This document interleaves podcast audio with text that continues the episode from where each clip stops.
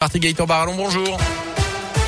Bonjour Jérôme, bonjour à tous. Elle a une cette plainte déposée par les dirigeants de la S Saint-Etienne, plainte déposée contre Norodom Ravichak, l'un des noms évoqués il y a quelques semaines pour le rachat du club. Le prince cambodgien aurait fourni un faux document de garantie financière de 100 millions d'euros.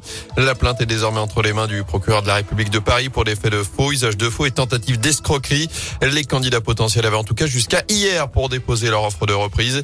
Il y a évidemment une clause de confidentialité dans ce dossier. D'après plusieurs médias, je vous rappelle tout de même que l'ancien joueur des Verts, Mathieu Bodmer, serait en lice avec l'ancien président de l'OM, Jean-Michel Roussier, soutenu notamment par des fonds suisses et canadiens. Du tennis, pas de souci pour Richard Gasquet. Le Français a franchi hier sur le premier tour de l'Open International de Rouen.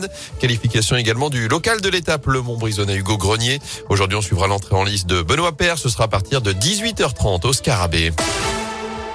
Dans l'actu également, l'allocution d'Emmanuel Macron ce soir face aux Français, ce sera à partir de 20h. Il parlera de la reprise de l'épidémie, de la vaccination et notamment de la troisième dose de rappel. À ce propos, les autorités françaises déconseillent le vaccin Moderna pour les moins de 30 ans. Il augmenterait le risque de myocardite et de péricardite. Elle privilégie donc le vaccin Pfizer.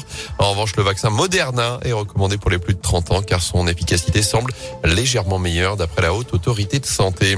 Une édition grandiose et intimiste. Les mots du maire de Lyon pour décrire la prochaine fête des Lumières ce sera dans un mois du mercredi 8 au samedi 11 décembre.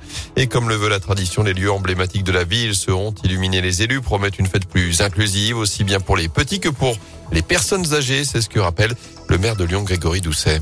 Une édition, on va dire, très diverse, très variée, mais toujours avec cette idée que la fête des Lumières est un rendez-vous magique, féerique, un rendez-vous aussi euh, pour toutes et pour tous. C'est une édition grandiose, 31 œuvres, une fête à hauteur d'enfant, donc avec vraiment un espace qui leur est dédié. Une fête aussi plus inclusive, plus solidaire, parce qu'on va, avec notre dispositif pour les EHPAD, permettre à des publics empêchés d'accéder quand même à la fête des Lumières. Ce sont sur toute la France 200 euh, établissements de soins qui pourront euh, bénéficier bénéficier euh, d'un accès à la fête des Lumières avec euh, ces masques de réalité virtuelle qu'on utilisera. Et au total, 31 créations seront proposées cette année, à peu près autant que lors des précédentes éditions. Et ce, malgré le contexte, vous retrouvez toutes les infos à ce sujet sur radioscoop.com.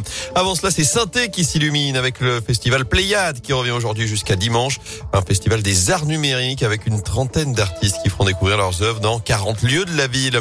Enfin, fatigué mais souriant, Thomas Pesquet, retour sur Terre, le spationaute français à Mairie, il y a environ deux heures au large de la Floride avec ses trois compagnons de vol. Ils vont désormais être rapatriés sur la terre ferme par hélicoptère avant plusieurs semaines de tests. D'abord aux États-Unis, puis rapidement en Europe, puisque Thomas Pesquet est notamment attendu à Cologne au centre des astronautes européens. Le meilleur photographe Thomas Pesquet du monde. Bah oui.